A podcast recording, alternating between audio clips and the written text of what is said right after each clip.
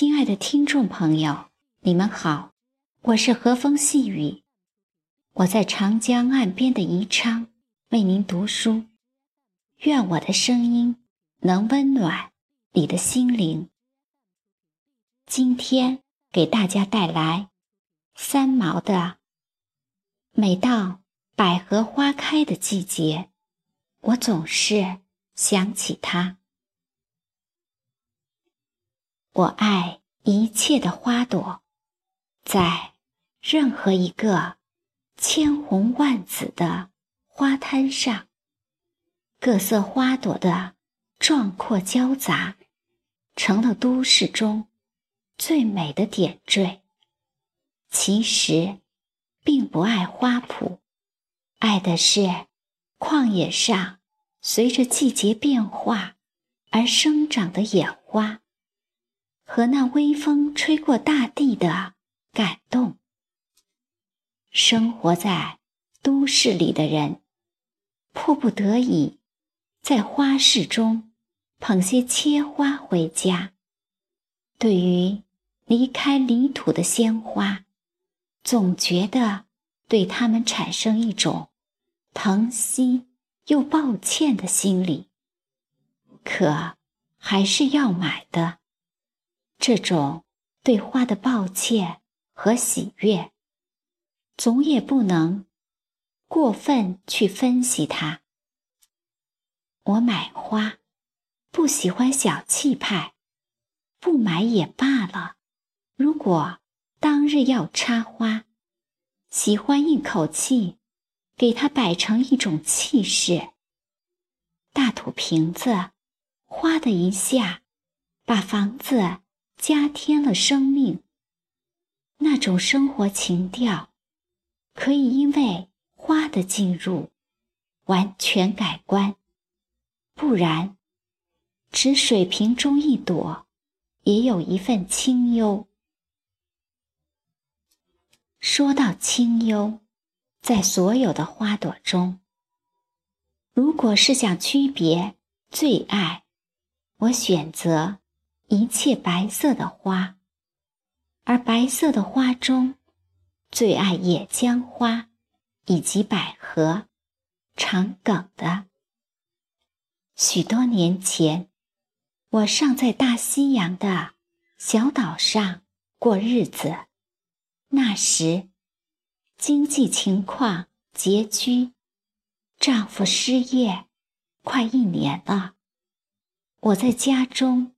种菜，屋子里插的是一人高的枯枝和芒草，那种东西，艺术品味高，并不差的。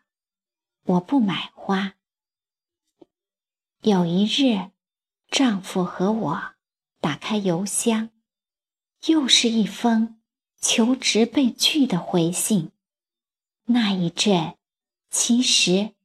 并没有山穷水尽，粗茶淡饭的日子过得没有很悲伤，可是，一切维持生命之外的物质享受，已不敢奢求。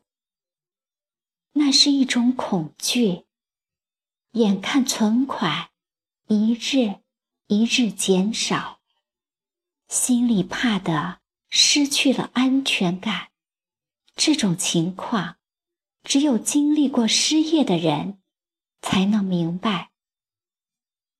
我们眼里看求职，再一次受挫，没有说什么，去了大菜场，买些最便宜的冷冻排骨和矿泉水，就出来了。不知怎么一疏忽，丈夫不见了。我站在大街上等，心事重重的。一会儿，丈夫回来了，手里捧着一小把百合，兴匆匆的递给我，说：“百合上市了。”那一刹间。我突然失了控制，向丈夫大叫起来：“什么时间了？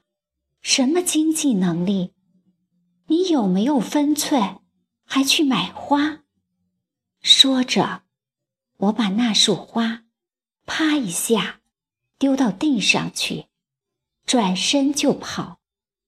在举步的那一刹间，其实已经后悔了。我回头。看见丈夫，呆了一两秒钟，然后弯下身，把那给洒在地上的花，慢慢的拾了起来。我往他奔回去，喊着：“荷西，对不起。”我扑上去抱他，他用手围着我的背，紧了一紧。我们对视，发觉丈夫的眼眶红了。回到家里，把那孤零零的三五朵百合花放在水瓶里，我好像看见了丈夫的苦心。